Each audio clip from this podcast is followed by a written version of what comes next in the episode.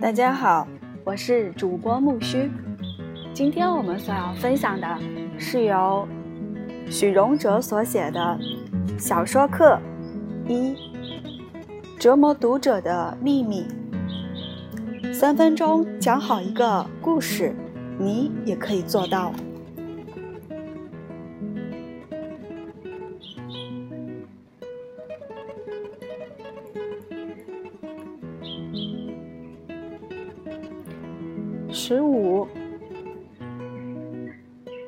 是存在的将军。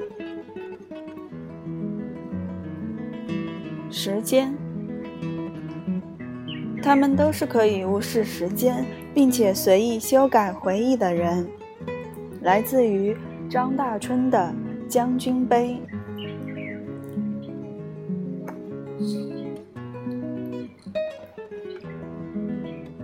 现在究竟有多长？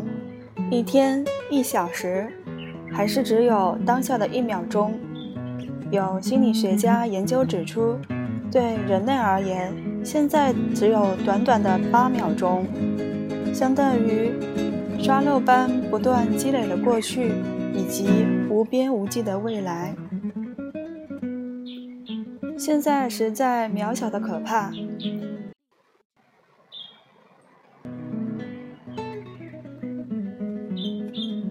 因此，很多小说家穷尽一生，就是想把短暂的现在像黄金一样，不断的往各个时间的方向延展。最直接的方法就是把过去和未来纳入现在。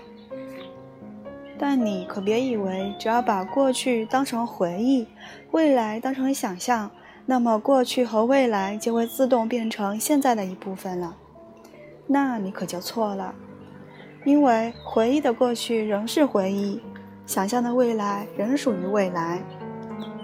过去、未来、现在依然三者并行，谁也不隶属于谁。下面是小说家张大春《将军碑》的故事。我们看小说家如何巧妙地把过去和未来纳入现在，变成现在的一部分。小说开头这么写：除了季节交汇的那几天之外，将军已经无视时间的存在了。但随着故事往下走，读者慢慢看出一另一个事实：事实是，将军活着的最后两年，除了季节交汇的那几天之外，他已经完全痴呆了，几乎连半句话都说不出来了。我非常喜欢“将军已无已经无视时间的存在了”这句话，一句话便逆转了一切，将不堪的现实完全颠倒了过来。不是将军傻了，被无情的时间挟持了，而是他完全无视时间的存在，想去哪儿就去哪儿，想干啥就干啥，专横独裁，一如既往。在小说家的妙笔下，将军生前最不堪的两年，依然活得很傲慢，嗯，昂扬琵琶，也就是《将军杯》里的两个世界，一个是众人认知的相识世界，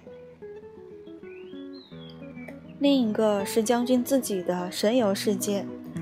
巧妙的是，这两个世界同时存在，并且互相重叠。说白了，正因为将军独特的精神状态，使得故事一分为二。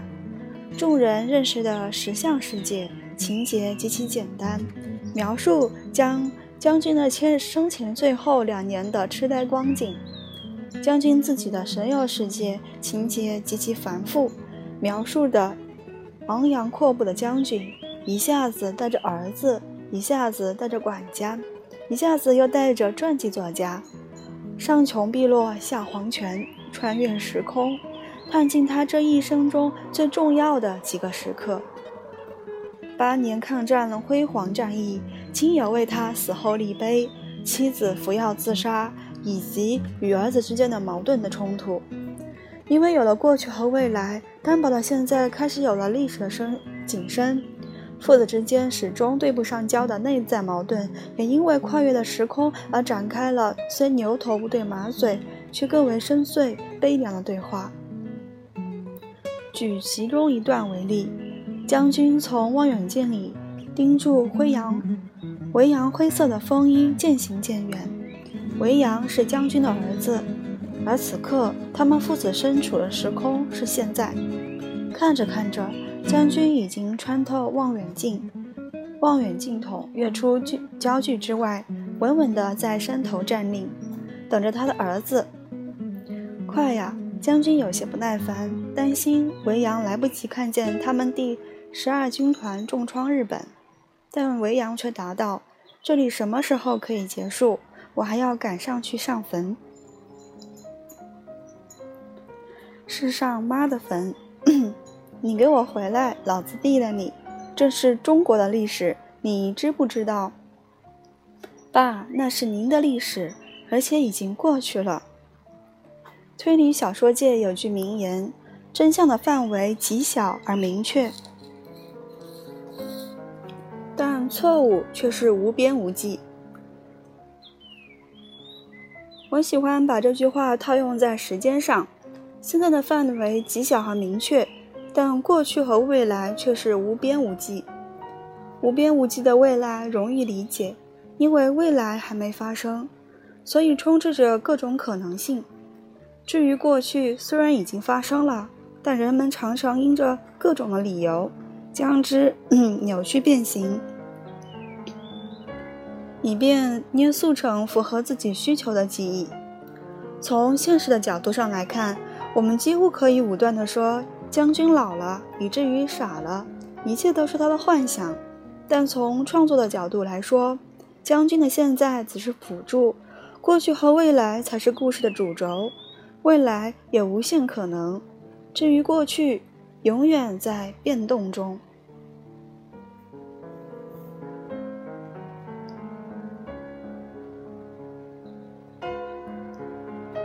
十六，穿梭时空。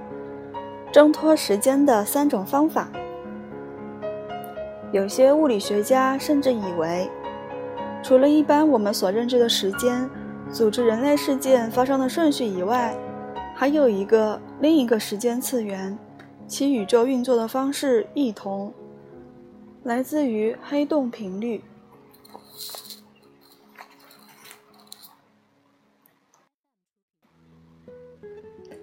有不少小说家喜欢穿越时空的题材，原因在于它可以把人的想象力从充满限制的现实、现实轻轻松松地抛到无边无际的另一岸。然而，就现实而言，穿越时空目前几乎完全不可能。所以，一旦涉及到此题材，小说家就必须面对读者的疑问、质问：为什么你的小说人物可以穿越时空？是的。为什么我的小说人物可以穿越时空？小说家得给自己一个合理的答案。下面举三类电影，看看别人如何处理穿越时空这个难题。第一，回到未来式，一步一脚印，实事求是的科学家精神。这类电影里通常有一个长得像爱因斯坦的疯狂疯狂科学家。披头散发的，整天关在实验室里。终于有一天，他发明出有史以来最伟大的时光机。只要设定好年代日期，就可以穿越来往不同的时空。然后，故事展开。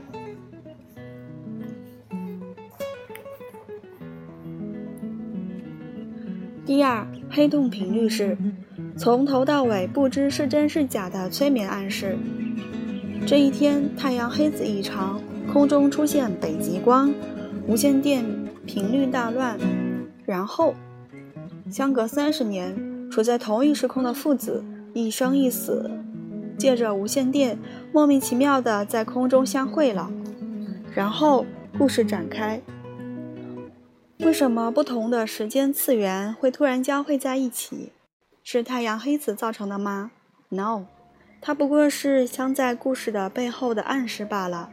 是观众自己把它们连接起来的。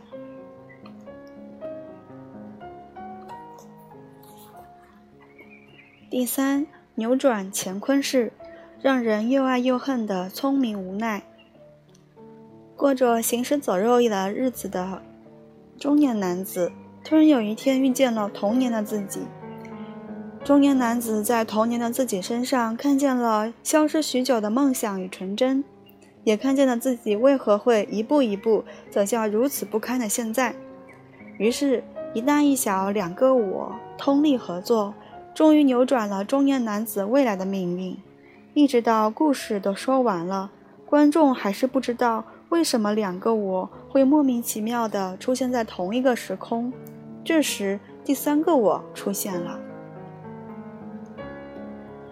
中年男子问三十年后的自己，其实是帮观众问：这全是你安排的？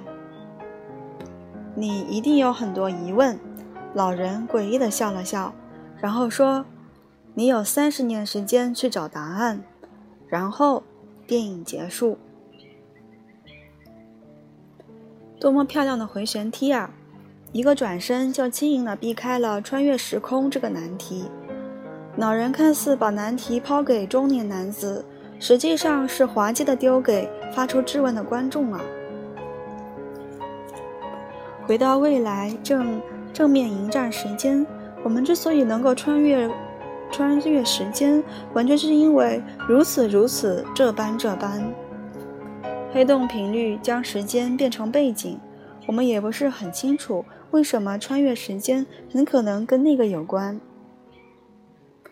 你相信就相信，不相信我也没办法。